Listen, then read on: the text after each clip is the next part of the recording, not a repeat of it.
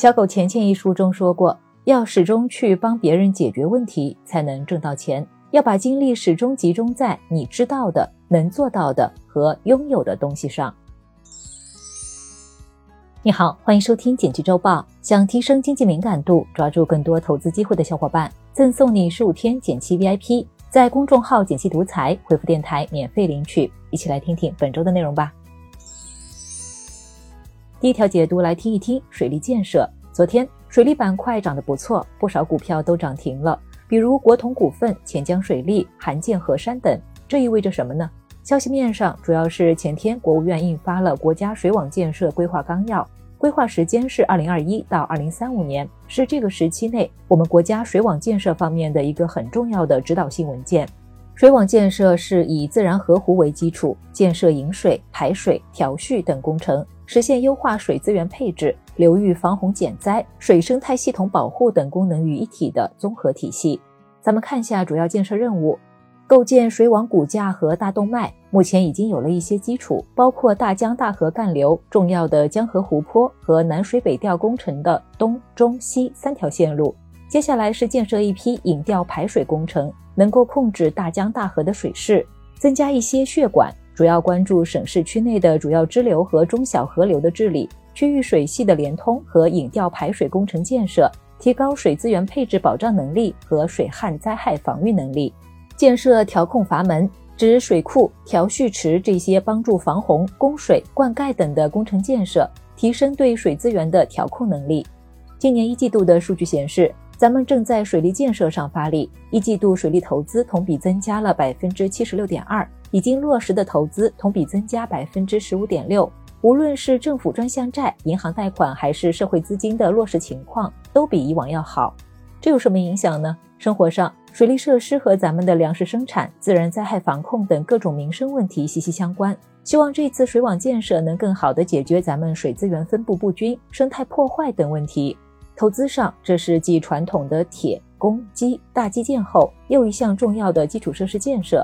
从目前的投资体量来看，潜力还挺大的。咱们可以关注一下和水网、地下管网、污水处理等相关的投资机会，比如青龙管业、红尘环境、赫达科技等。第二条解读来听一听美团一季报。前天，美团发布了今年一季度的业绩表现，令人十分惊喜。这意味着什么呢？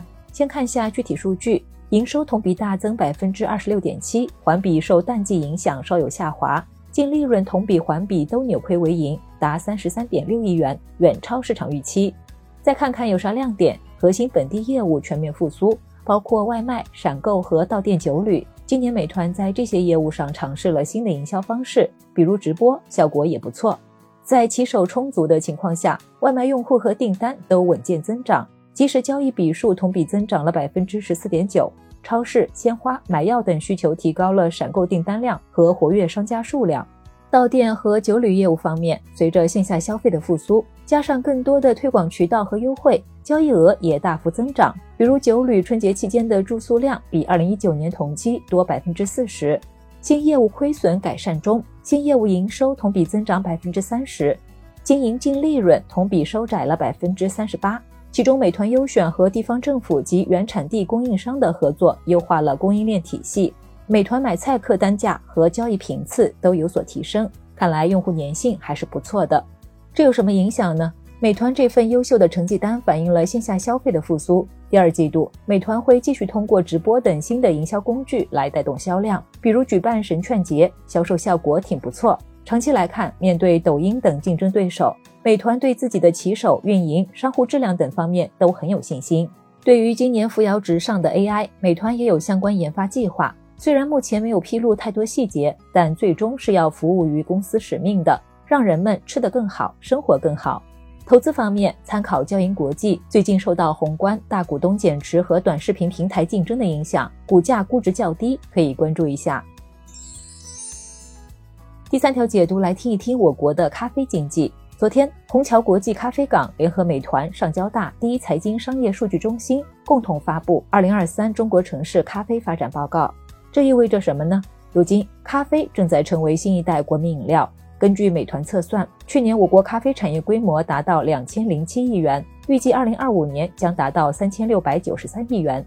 分种类来看，速溶咖啡品牌打架。速溶咖啡凭借价格亲民、方便便捷等优势，在所有品类中规模占比最高，但行业集中度低。前十大品牌占比约为百分之五十二。像雀巢之类的老牌速溶咖啡，虽然在销售额上占优，但创新品类咖啡增速也快，不容小觑。